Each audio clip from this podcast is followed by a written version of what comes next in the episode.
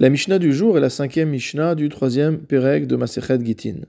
Hameviget be'eretz Israël, une personne qui apporte un guet à une femme en Eretz Israël, et donc il l'apporte d'un autre endroit d'Eretz Israël, au point où il n'y a pas besoin de dire Befana inertav ou Befana inertam, que le guet a été rédigé en ma présence et signé en ma présence. Si cette personne qui était donc en chemin pour remettre le guet, Vechala, elle est tombée malade. Et donc elle ne peut pas aller jusqu'à la destination, elle ne peut pas arriver jusqu'à la femme qui doit recevoir son guet. Hareze meshalecho beyadacher. Dans ce cas-là, le premier chaliar, celui qui est tombé malade, a le droit de remettre ce guet à un autre chaliar, un autre envoyé, pour qu'il l'apporte lui-même à la femme. Et dans ce seul cas, il peut lui-même désigner le chaliar sans passer par un beddin. C'est ce que nous dit le Barthénora. Acher. Il va donc envoyer le guet par l'intermédiaire d'une autre personne.